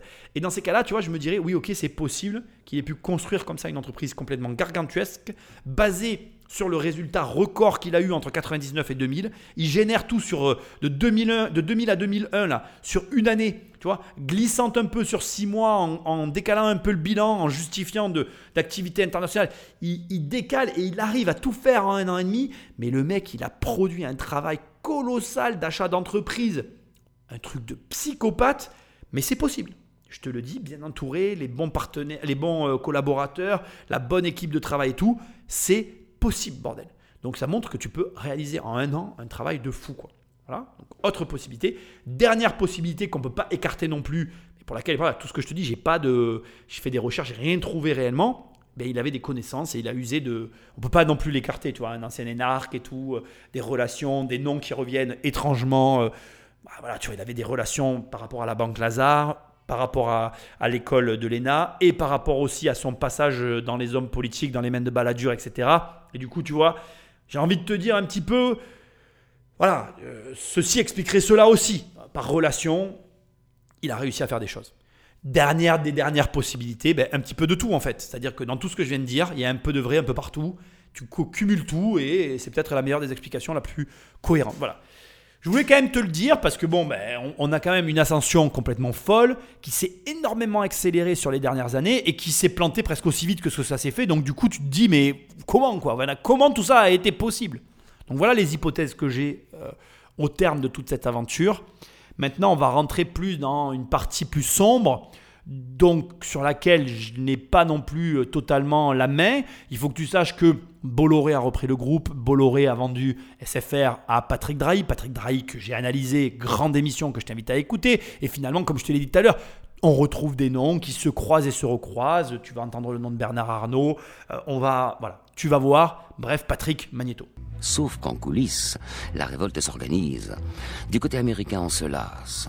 La famille Bronfman, à la tête du groupe Sigram Universal, voit son patrimoine fondre à vue d'œil. Tous en ont marre de l'attitude du français et de ses piètres résultats. Alors il sonne l'alali à l'américaine, c'est-à-dire accompagné d'un bataillon d'avocats payés pour chercher la faille et pour faire tomber le patron français. Le 24 juin au soir, Edgar Bronfman et trois autres administrateurs américains demandent la démission de Jean-Marie Messier et se proposent de prendre les rênes du groupe. Ce nouvel épisode est très mal vécu en France. Voir un Américain prendre la tête de toutes les activités Vivendi, c'est impensable.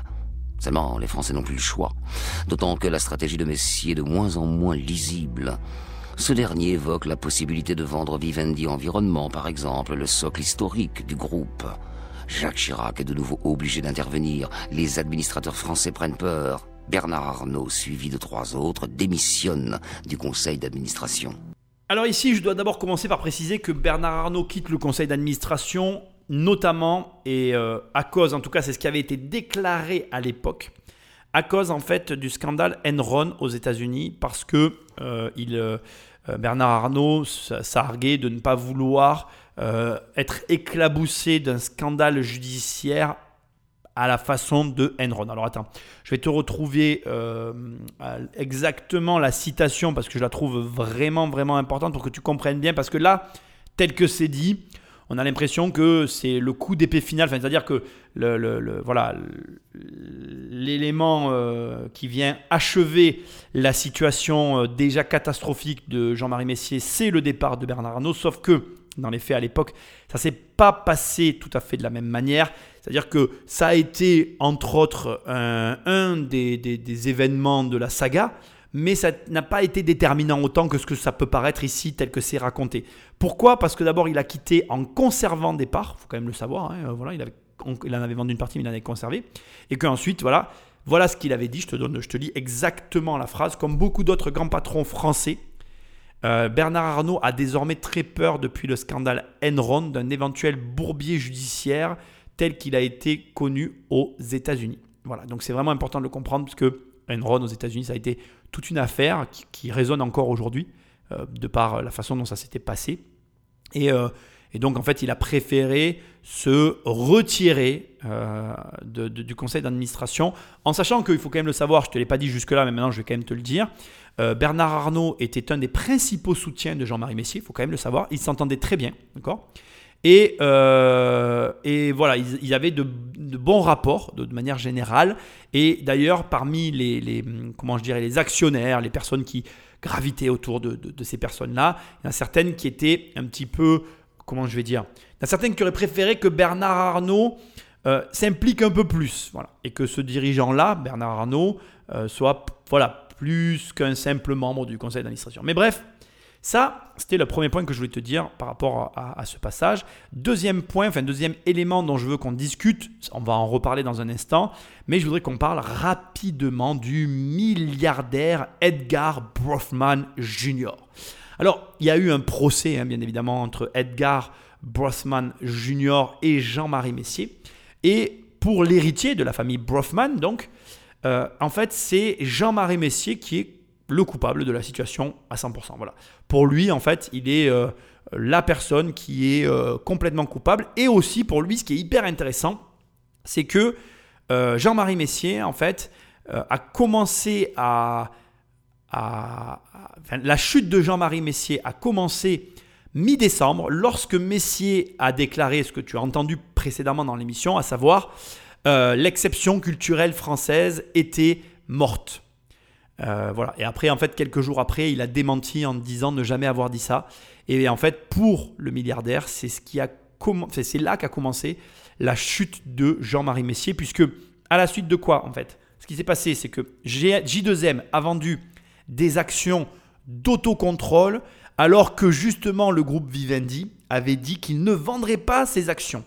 Et c'est à partir de là que le marché a commencé à ne plus avoir confiance en Jean-Marie Messier.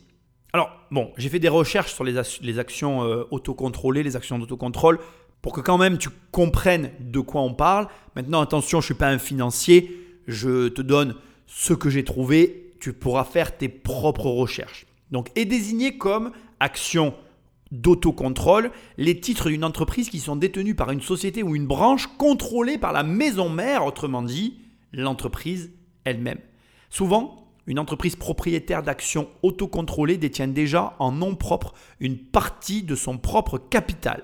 pour éviter les doublons et les renforcements naturels de la position de l'entreprise, les droits de vote des actions autocontrôlées leur sont retirés. La loi interdit toute modification du statut ou de la situation des actions autocontrôlées lors d'opérations comme une augmentation ou un échange de capital. Et là, le problème, tu l'as bien compris, c'est que Brofman Jr. avait un accord sur le fait que J2M ne vendrait pas ses actions d'autocontrôle et il les a vendues. Et à partir de là, les actions sur le, cours de la bourse a réagi. Et du coup, pour Edgar Brofman, bien euh, voilà, c'est euh, clairement en fait la faute de Jean-Marie Missier. C'est pour ça qu'il a été le premier à tenter un putsch sur le conseil d'administration le 24 juin. Dans un instant, on va voir qu'elle a été ensuite la deuxième personne à tenter ce même putsch. Parce qu'en fait, l'idée, c'était de retirer finalement à J2M, mais finalement la gérance de la société. Et ben, Edgar, lui, espérait devenir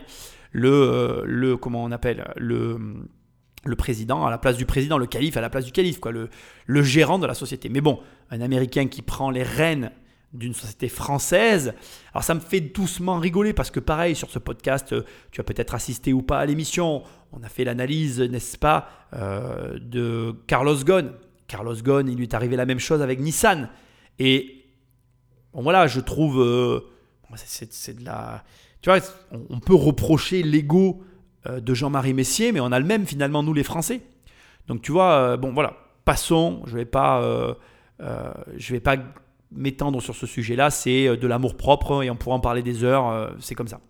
Bon, en tout cas, il faut comprendre que c'est quand même grâce, grâce ou en tout cas par la guerre judiciaire de Edgar Brofman que va se produire l'éjection de J2M et euh, l'explosion du groupe suite à tout ça. Juste pour info et lors du procès, d'accord L'héritier, Edgar Brofman, estime que la chute du cours, là je te parle que de la chute du cours de Vivendi lui a fait perdre à lui et à sa famille probablement 2 milliards. Et je te dis juste ce que j'ai trouvé comme information, à l'énoncé du chiffre, un frisson a parcouru l'assistance. je pense que toi aussi, si tu avais perdu 2 milliards de, dollars de pertes, enfin tu avais eu 2 milliards de pertes, tu serais un petit peu en colère et euh, tu lâcherais pas euh, comment on appelle, euh, tu lâcherais pas le morceau avec ton ancien PDG. Juste aussi pour info, je veux quand même que tu saches que Edgar Brofman était favorable à ce qu'on verse le golden parachute de 20 millions d'euros que réclamait J2M parce qu'il a déclaré, il a dit en gros, qu'il valait mieux lui payer cette somme plutôt que de le conserver à la tête de Vivendi Universal. Et qu'au final, en fait, cela ne représentait que seulement un millième de la capitalisation en bourse et que de toute façon l'objectif c'était qu'il parte parce que s'il était resté ne serait-ce que deux mois de plus à la tête de la société, ben, il n'y aurait plus de société en fait. Ça, c'est ce que a déclaré Edgar. Et ensuite, il y a un dernier élément que je veux quand même te préciser. Je t'ai dit tout à l'heure, je t'ai dit il y a un instant que c'était ce que réclamait J2M. Non, J2M, il, voulait beaucoup plus. Il trouve que ce montant était une insulte pour lui. Parce qu'en fait, il faut que tu saches qu'en fait, pour être à la tête de Vivendi Universal, J2M, il était payé 20 millions par an. Il touchait 20 millions par an, 20 millions d'euros par an de salaire. Et il lui restait 7 millions par an puisqu'il payait 13 millions d'impôts. Après, euh, euh, il y, a, une émission où il y a une, une américaine qui est à côté de lui qui était choquée du nombre d'impôts qu'il donnait. Elle a dit quoi? Et puis elle regardait, euh, euh, comment il s'appelle Il y avait Ardisson. Elle regarde Ardisson, elle dit Mais il n'y a que moi qui suis choqué de, de, ce de ce que donne ce monsieur en impôts. Et personne ne répondait parce qu'en fait, en France, ben oui, oui, il aurait fallu que. Presque en France, il aurait fallu qu'il lui reste que 1 million par an, tu vois. Il touche 20 millions d'euros, il lui reste 1 million, donc les gens sont contents parce qu'il lui reste pour et puis on donne le reste à l'État, tu vois. C'est n'importe quoi. En fait, c'est l'inverse. En fait, une imposition juste, le mec il prend 20 millions bon ben 3 fois 2, 6, tu lui prends 6, 7 millions et tu lui en restes 13 quoi. Je veux dire, euh, tu peux me dire ce que tu as envie, le gars il bosse quoi. Mais bon, bref, on va pas parler de ça parce que je sais qu'il y en a qui seront pas encore d'accord avec moi. Mais ce qui est intéressant ici, c'est que tu as un milliardaire qui explique que en fait, euh, tout ce qu'il veut, c'est qu'il dégage. Parce que tant qu'il est à la tête de la boîte, ben, ça va se cracher. Et du coup, maintenant, dans tout cet épisode où euh, chacun essaye d'évincer le, le, PDG fou, parce que c'est un peu ce qui, À la fin, on va dire que sur la fin, là, euh, c'est vrai que la lisibilité que même moi je décris comme génial dans ce podcast où on a quelqu'un qui te dit ah ouais un portail où tout le monde se connecte comme le téléphone qu'on a aujourd'hui dans les mains en fait si tu veux sur la fin quand tu lis et que tu fais des recherches sur tout ce qui a pu être produit le mec est prêt à tout vendre pour garder son poste et pour euh, ben voilà garder ses avantages Sauf que bon, il n'y a plus de cohérence. Et donc, bon, ben, comme tu vas le voir maintenant, il y a d'autres personnes que Brofman qui vont chercher à faire un putsch. Ça s'organise, ça s'organise. Et puis, et puis Jean-Marie Messier sort. quoi. Dans l'ombre, un homme organise le putsch. C'est Claude Bébéard, fondateur de l'entreprise AXA. Écouté et respecté au sein du patronat, il tire la sonnette d'alarme. Jusqu'au bout, le PDG cherche à s'accrocher à son poste. Mais finalement, le 3 juillet 2002, le Conseil entérine la décision. Jean-Marie Messier doit partir. Il sort de l'immeuble Vivendi sous les acclamations de ses derniers soutiens. Avant de monter dans sa Renault Espace Verte, il prend le temps de dire encore quelques mots. Je suis fier de Vivendi Universal et je suis fier de cette équipe. Jean-Marie Messier doit quitter un navire à la dérive. Terrible symbole. Lors de son départ, le titre Vivendi est fixé à 18 euros, son plus bas niveau depuis 1994, année de son arrivée à la Générale des Eaux. Tout ça pour ça. Bon, alors bien évidemment, sans trop de surprise, Claude Bébéard, polytechnicien, euh, n'est-ce pas? Une carrière euh, exemplaire, hein. en tout cas, quand tu fais des recherches, euh, carrière exemplaire. Le push fonctionne. Il, euh, euh, il, éjecte du coup euh, notre ami, notre ami Jean-Marie Messier. Maintenant, il est temps de reprendre le cours, de, enfin, de recalculer un petit peu ce qui reste dans la poche de notre ami Marc Simoncini. À ce stade, son million d'actions est revenu au prix de départ de 1996, c'est-à-dire 18 euros. Et donc, il a 18 millions. Alors attention, on est bien d'accord, Marc Simoncini n'avait pas les le million d'actions, il ne les a pas possédées en fait. Il avait une fraction de ses actions, ce qui fait qu'il n'avait plus d'argent. Voilà. La vérité, c'est qu'à la fin, euh, euh, sur l'argent qu'il a encaissé à ce moment-là, puisque dans l'histoire de Simoncini, si je te dis pas de bêtises, euh, à un moment donné, il regarde la télé, puis il regarde ses actions, puis il est dégoûté parce qu'il se dit putain, j'ai plus de thunes. En fait, il a plus de thunes. Tout ce qu'il a, c'est envolé en fumée en même temps que Jean-Marie Messier. Donc, ils se connaissaient d'ailleurs, ils se connaissent toujours. Et voilà. Donc là, ce qui est hyper dur, bah, c'est de quitter le navire, sachant que derrière, les procès ont continué pour Jean-Marie Messier suite à, toute cette histoire, et que toutes les questions que je t'ai posées, les hypothèses que j'ai formulées sur la fin, à savoir comment il a réussi à générer pareille dette, bah, moi en tout cas, je n'ai pas trouvé de réponse. Comme je t'ai dit, il a été inculpé pour des pour moi, ce que j'appellerais être des pacotilles, parce que même l'abus de biens sociaux, c'est relatif, dans la mesure où ça n'existe pas aux États-Unis. Euh, c'est compliqué d'accuser un mec qui avait une entreprise internationale de quelque chose qu'il avait le droit de faire sur un continent et pas le droit de faire sur l'autre. Voilà, indépendamment du fait que... Euh, euh, bref, je vais pas parler de ça parce que pour moi c'est lunaire, quoi. Je veux dire, euh, je comprends pas trop ce genre de truc, mais c'est encore autre chose. Au final, moi ici, ce que je veux te montrer, c'est que d'abord, dans les milieux de l'argent, on te dit souvent, quand tu as de l'argent, il y a des gens qui viennent autour de toi pour te grappiller des sous, tu vois. Ce qui est vrai. Mais ce qu'on oublie aussi de te dire trop souvent, c'est que du coup, tu as fatalement des ennemis. Dès que tu as l'argent, tu as autant d'amis que ce que tu as d'ennemis. C'est un grand malheur, mais c'est une très grande vérité. Et la preuve, c'est que surtout, dans le milieu de l'argent, tant que tu as des résultats, tout le monde t'aime. Et dès que tu n'as plus de résultats, bah, tout le monde te déteste. Et c'est une réalité que certains vivent très mal et ne comprennent pas. À quel point on peut utiliser l'argent comme unité de mesure, mais c'est le monde du business en fait, c'est la règle. Et ça, ben, voilà, tu peux faire, euh, tu peux le tourner comme tu veux, tu peux être d'accord ou pas avec, ça fonctionnera toujours comme ça, parce que l'argent, ça sert à ça. C'est une unité de mesure qui permet à toi, à moi, d'évaluer, d'évaluer une personne sur le travail. Ça, c'est un fait, et voilà, point. Mais après, pour le porteur, l'actionnaire qui met de l'argent dans une entreprise, c'est aussi une unité de mesure qui lui permet d'évaluer les résultats et où, si oui ou non, il va mettre son argent, son énergie dans cette société. Et Jean-Marie Messier, avec son appétit insatiable d'achat d'entreprise, il avait besoin de séduire, il avait besoin de rallier à lui toujours plus d'investisseurs, toujours plus d'actionnaires pour continuer de grossir et d'atteindre l'objectif qui s'était fixé. Il s'est arrêté brutalement en plein milieu de ce qui pour lui était son ascension, mais qui dans les faits était en fait une chute puisqu'il était rongé de l'intérieur par ses dettes. Il a mal géré sa boîte, il a mal géré surtout les achats qu'il a réalisés. Mais là encore, je suis désolé de te le dire, mais beaucoup de gens peuvent juger Jean-Marie Messier en fait. Pas beaucoup de gens peuvent le juger. Pourquoi? Parce que beaucoup de gens se comportent comme lui en fait. Il y a énormément de personnes qui dépensent leur argent dans n'importe quoi. Arrête de dépenser ton fric n'importe comment. Arrête de faire ton Jean-Marie Messier. Jean-Marie Messier, acheter, acheter, acheter. Il se faisait plaisir, plaisir, plaisir, plaisir, plaisir. Il ne regardait pas dans le détail. Et dans les affaires, quand tu ne regardes pas les détails, devine ce qui t'arrive. Tu te prends le mur. Et il se l'est pris plein fer. Ça lui a fait du mal. Moi, je ne suis pas du tout heureux pour lui que ça se soit passé comme ça. Pourquoi? Tout simplement parce que il n'a pas eu l'opportunité d'aller au bout de son projet. Et comme je te le dis depuis le début, tu m'enlèveras pas le côté visionnaire de ce qu'il te proposait pour un gars qui est arrivé là en 1996. Et puis aussi, on va pas le nier, il y a une question qui restera en suspens pour moi, pour Jean-Marie Messier, c'est comment t'expliques que de 96 à 99-2000, il a réellement euh, performé, parce qu'il a eu des gros, gros, gros, gros résultats. Et pourquoi après, d'un coup, ça n'a plus fonctionné, alors que, comme je te l'ai montré, finalement, il a continué à faire son métier. Je veux dire, je suis désolé, il a racheté que des sociétés qui vendaient de l'abonnement, il a racheté que des sociétés qui avaient besoin de tirer des câbles dans des, dans des tuyaux sous la terre, il a racheté que des entreprises qui faisaient ce qu'ils faisaient. Et donc, je ne sais pas, il y a un truc qui m'a peut-être échappé, que je n'ai peut-être pas compris. Je pense malgré tout que sa folie des grandeurs et comme je te l'ai dit, ses, achats d'entreprises à perte, e-France était un mauvais, un mauvais deal.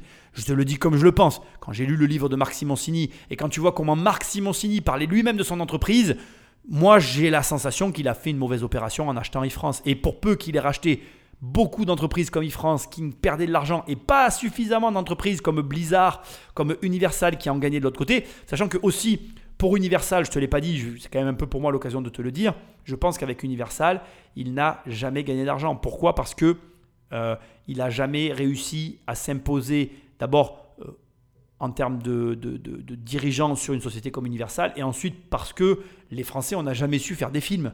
Je suis désolé, mais moi je le pense, le cinéma français est un cinéma de genre qui n'est pas vendeur à l'international. Et le cinéma américain n'est pas un cinéma de genre, c'est un cinéma international qui se vend au grand public. Ce sont deux cinémas qui ne sont pas comparables, qui ne sont pas opposables, ni même euh, associables associable, on ne peut pas faire des associations, on ne peut pas faire des croisements entre ces deux cinémas.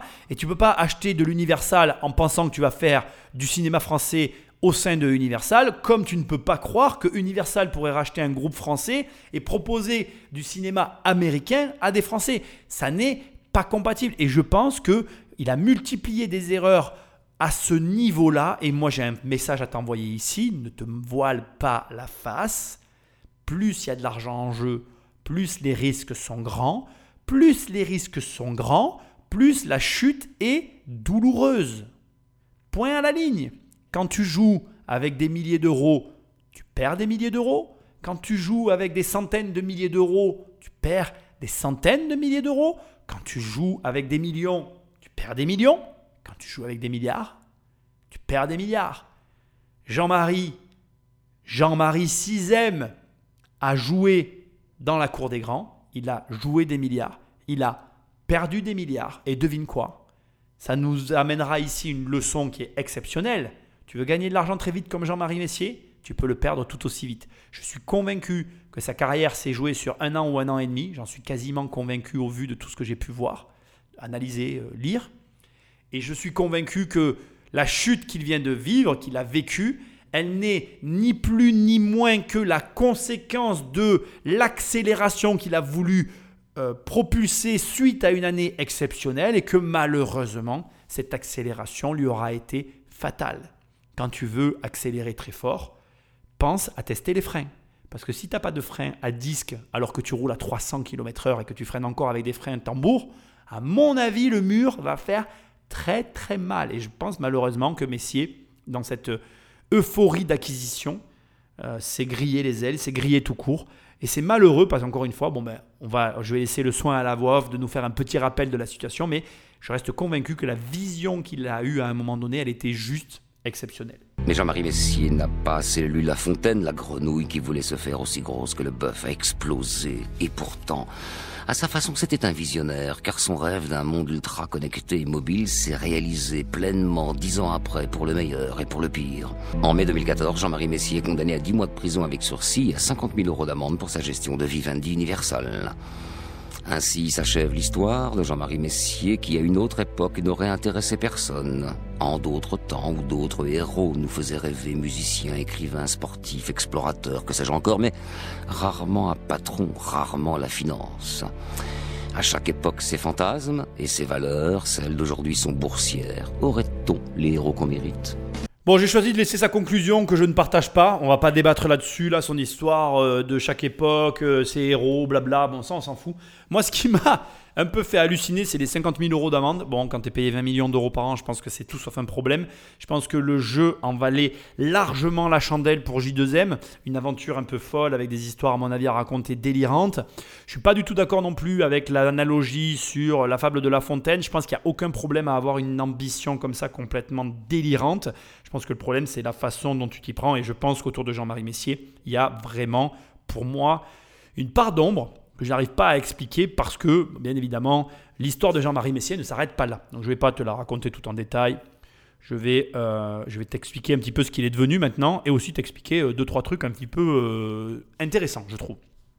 Donc Jean-Marie Messier, à la suite de tout ça, en fait, il est devenu banquier d'affaires. Et le 13 avril 2012, je crois, si je ne dis pas de bêtises, il a été entendu par la brigade financière au sujet de l'investissement de 143 millions d'euros réalisé par Liliane Bettencourt dans la société Love Group. Donc tu, as compris de qui était, enfin à qui appartenait la société Love Group. Je t'en ai parlé tout à l'heure. C'est le dirigeant, euh, voilà, Courby de notre ami euh, qui est lié à l'analyse que j'avais fait de notre ami Magali Berda. Donc la banque d'affaires et de conseil stratégique Messier et Associés. Et oui, parce que Messier et Associés, Messier, banquier d'affaires, a créé sa propre banque. Bon là j'exagère un peu, il n'a pas créé sa banque. En fait, il fait de la fusion-acquisition euh, à, son titre à lui, c'est-à-dire avec sa boîte à lui. Et là, en 2011, en fait, Madame Bettencourt euh, a investi, donc comme je viens de te le dire, 100 euh, et quelques millions d'euros dans la société de Monsieur Courby. Euh, et, en fait, le problème qu'il y a, c'est que sa fille conteste euh, cet investissement et la justice considère que Madame de Bectancourt, 89 ans, donc souffre de légers problèmes psychiques et met en doute sa pleine compréhension de l'investissement qu'elle a elle-même réalisé. Alors bon, moi je ne vais pas continuer à te raconter toutes ces histoires. Mon but c'est pas de te prouver que Jean-Marie Messier est, euh, et comment dirais-je, est honnête ou malhonnête. Je, ne plaide pas contre ou pour la cause de cette personne. J'essaie juste de te montrer que, indépendamment de tout ça, euh, il y a encore quand même, il a été en tout cas entendu dans cette affaire. Et, euh, donc, bon, je trouve assez amusant de voir que son nom ressort là aussi. Mais, indépendamment de tout ça, euh, ce qui est intéressant, c'est que on a quelqu'un qui continue à faire des affaires. Et ça, c'est quelque chose que je veux te dire, c'est ce sur quoi je veux finir cette émission. Parce que après l'affaire Vivendi, il y a des personnes qui se seraient peut-être arrêtées, qui se seraient remis en question, qui, auraient arrêté de faire du business, qui auraient... Enfin, tu vois, je veux dire, on peut... Il y a mille et une manières de conclure cette affaire. Je veux dire, euh, voilà.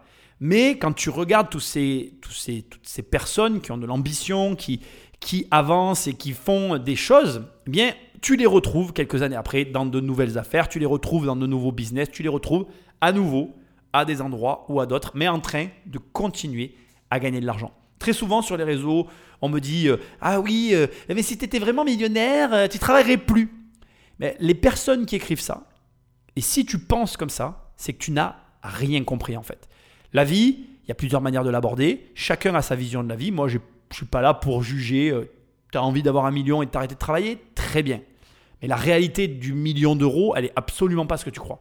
Un million d'euros, quand tu les obtiens, que tu vois ce que ça t'ouvre comme euh, finance quotidienne et ce que ça t'enclenche comme fiscalité et ce que ça implique pour les avoir, tu te rends vite compte qu'en fait, c'est absolument pas ce que les gens imaginent en fait. Et que du coup, ben, il faut plus. Et puis quand tu as plus, ben, tu veux toujours plus. Et les gens après ils te disent Ah oui, mais ces gens qui veulent toujours plus. Mais c'est pas que ces personnes-là veulent plus. D'abord, premièrement, la vie, c'est pas des quotas. C'est pas euh, je fais de ça et j'ai du temps libre et nanana. La vie, déjà, c'est chacun, on a nos propres plaisirs. Et un mec comme Jean-Marie Messier, il a de l'ambition, il en aura toujours de l'ambition. Et ce mec-là, il va pas se dire Ah ben tiens, je suis arrivé au max de mes capacités, alors je m'arrête. Non. Quand on arrive au max de ses capacités, qu'on est encore vivant et qu'on a le plein potentiel de ses actions, mais ben on se fixe un nouvel objectif l'ambition. C'est ça l'ambition. Et quand on arrive à nouveau à ce point-là, ben nouvel objectif, nouvel objectif, on avance, on avance, on avance et on voit jusqu'où on peut aller. Je ne vois pas où est le problème et je ne vois pas quel est le problème. Maintenant, je comprends par contre que des personnes puissent me dire Non, non, mais moi, Nicolas, euh, un million d'euros de patrimoine, 10 000 euros par mois de revenus, euh, j'arrête. Très, très bien. Il faut de tout pour faire un monde. C'est OK. Maintenant, note que Jean-Marie Messier, après l'aventure Vivendi Universal, bascule à nouveau dans les affaires et continue. Et il a encore une nouvelle affaire où on l'entend parce que on remet en cause la véracité des conseils qu'il a pu donner à cette dame et le fait qu'il a peut-être conseillé une dame qui n'avait pas la pleine possession de ses moyens. Je ne te donnerai pas la fin de l'affaire, tu n'as qu'à faire des recherches, ça n'est pas mon sujet aujourd'hui. Mon sujet c'était Vivendi Universal, Jean-Marie Messier, émission qui traînait sur mon bureau depuis des mois, des années, un an et demi sûr, une année sûre peut-être plus, que je n'arrivais pas à faire et que je suis très heureux d'avoir bouclé aujourd'hui. Bouclé aujourd'hui. Alors, au bout du compte, qu'est-ce qui va me rester de Jean-Marie Messier? Qu'est-ce qu'il y a à tirer de toute cette histoire? Qu'est-ce que tu dois euh, te mettre dans un coin de ta tête et euh, garder euh, à la fin de ce podcast? Moi, je dirais que en ce qui me concerne, les quelques éléments qui me resteront de Jean-Marie Messier, le premier, eh bien, c'est que là encore, on est face quand même à un génie. Alors après, certes, un génie qui a eu un excès de confiance en lui, mais un génie quand même, qui n'a pas eu honte de ses ambitions et qui est allé au bout de ses rêves. Et au bout du compte, quand je commence à me retourner sur toutes ces analyses que je peux faire, je me rends compte que c'est vraiment les rêves un dénominateur commun à toutes ces personnes qui réalisent des choses. Ils ont un rêve et ils font tout pour y arriver, premièrement. Deuxièmement, comme je te l'ai dit, il y a quand même une un socle de connaissances financières commun là encore, et une nécessité de comprendre, d'apprendre et de travailler avec des banquiers qui est euh, presque quasiment euh, obligatoire pour atteindre des hauts niveaux. Et encore une fois aussi, quelque chose qui ressort de ces émissions que je peux faire, c'est que ces personnes-là, elles n'ont pas peur d'aller à l'international. Je remarque que l'international fait toujours partie de l'équation pour le meilleur et pour le pire. Et d'ailleurs, je voudrais quand même te le dire parce que je ne sais pas si je l'ai assez bien fait ressortir dans l'émission, mais personnellement, je pense que le fait d'aller aux États-Unis n'a pas été pour lui gage de euh, réussite. Je pense que le fait que euh, tu commences à travailler avec les Amériques et avec ce que ça implique aussi, les différenciations entre, ben, comme je t'ai expliqué, l'abus de, biens, de biens sociaux et, toutes ces subtilités qui caractérisent finalement chacun des pays, n'a pas été, pour moi en tout cas, euh, ce qui a caractérisé sa plus grande réussite. Je pense d'ailleurs même que ça fait partie des, éléments qui ont conditionné sa perte. Je pense que euh, à un moment donné, quand tu te diversifies trop, que tu t'éloignes trop de ce que tu fais, que tu perds le fil conducteur de ce qui fait ta fortune, de ce qui fait ta richesse, je pense que on a tous une zone, une ligne, une, je sais, j'arrive même pas à trouver mes mots, tu vois, un, vecteur, euh, un point central qui fait qu'on gagne de l'argent en faisant ça. Pose-toi la question, qu'est-ce qui te rapporte aujourd'hui dans ta vie le plus d'argent?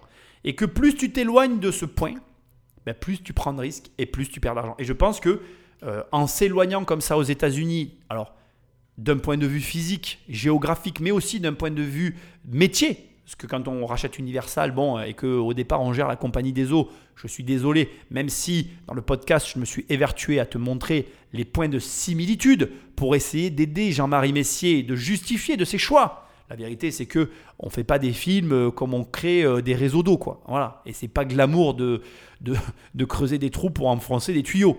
Donc, si tu veux, euh, il y a quand même un écart euh, de, de, métier, il y a un écart de base de travail qui à un moment donné crée une distorsion, qui à un moment donné crée euh, ce qu'on vient de voir.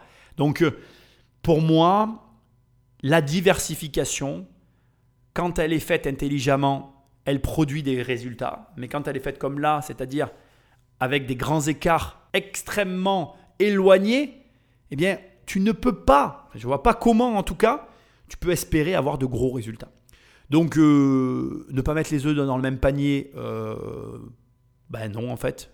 Mets tous tes œufs dans le même panier jusqu'à temps que tu gagnes de l'argent. Et quand tu gagnes de l'argent, si tu as envie de te diversifier, diversifie-toi intelligemment en choisissant des domaines dans lesquels ben, l'argent que tu mets, tu peux le perdre déjà, mais le perdre totalement, premièrement. Et deuxièmement, essaye de ne pas faire le grand écart comme Jean-Marie Messier, même si, encore une fois, voilà, le rêve originel, l'idée originelle était intelligente et tout était cohérent, il y avait une cohérence dans la réflexion de Jean-Marie Messier.